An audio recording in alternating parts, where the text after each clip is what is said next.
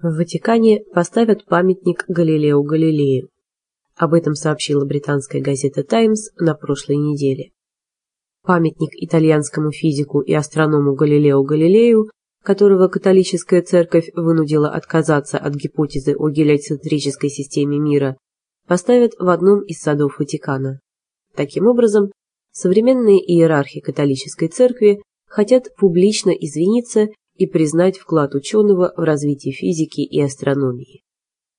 Напомним, что реабилитацией репутации Галилея занимался с 1979 года Папа Римский Иоанн Павел II. При нем в 1992 году Ватикан официально признал, что Земля действительно вращается вокруг Солнца.